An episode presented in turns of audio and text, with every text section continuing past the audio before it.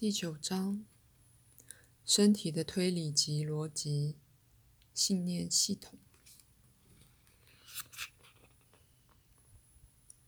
晚安。这是一节短课。在鲁伯的成绩里，有一项相当不平常的进步，就是能站起身来。那是身体神奇推理的结果。因为身体如此叙述、如此清楚和如此简明的推理，以致其推理逻辑太快了，执行无法跟得上。身体直接的推理将他自己转化成行动，而没有东西站在他高贵的逻辑和逻辑聪明的实行之中间。鲁伯不可能跟随所有必要的操纵，以使近来的进步得以发生。我再说一次，无疑的。身体的努力就与写一本书或一首诗一样的神奇、有创意。但在过去，鲁伯信赖他的创作能力，就好像他们是他必须保卫、不让肉身自己干扰的东西一样。你俩终于在理解上迈了大步，尤其是由于由于我们进来上课的结果；而在鲁伯那方面，是由于他容许态度之改变。以及改变了身体习惯，鼓励他活动，及那现在包含了肉体，而非试图去排除它的扩大身份感。身体并非一件工具，去听从你心智的命令。你的身体是在身体上具体化的心智的表现，甚至现在也的确有更多的进步在发生。而只要鲁伯的心。心态持续在进步，你就能期待这种进步。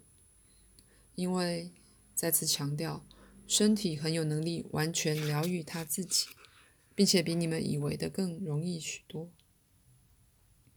举例来说，鲁伯并不需要有意识的做任何特定的事，只要说出他的意图，身体的治疗机制便立即加速起来。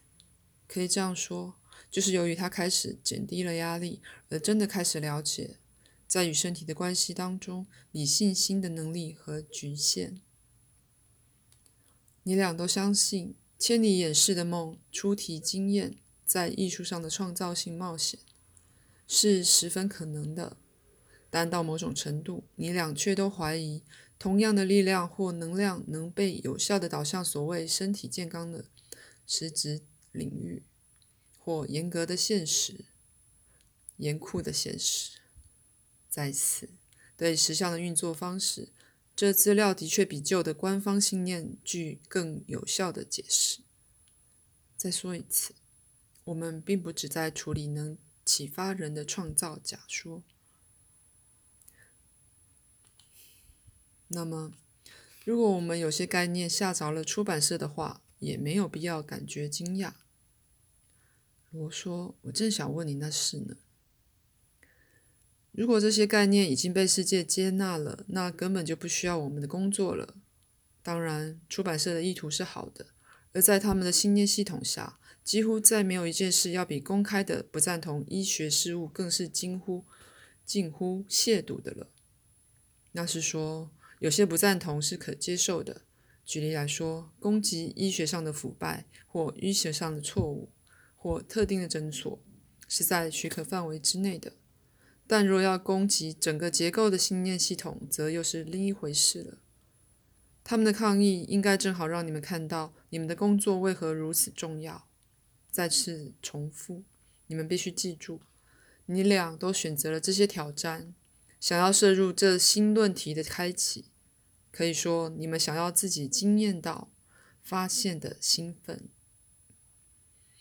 万一你们有时以为我并没有充分觉察到你们社会的传统习俗的话，事实上，我真的已经缓和了我在个人与群体实践的本质里对许多主题的说法，一使那本书在你们时代的背景不致被认为太讨人厌。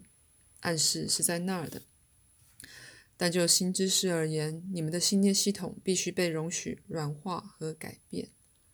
而非愤怒的将心知踢到一边去。好了，这节课结束，除非你还有问题。没有，我正刚才想问关于出版社的事。在那件事上，我言尽于此。他们是主流出版社，那意味着他们的书是给各行各业的人看的，会摆在图书馆和书店等等里面。我们的书与你们时代的其他资料以这种方式竞争，好比说，比起由一家专卖某种书的出版社出版，或一直被珍护着，要好多了。因为我们是对所有人说话。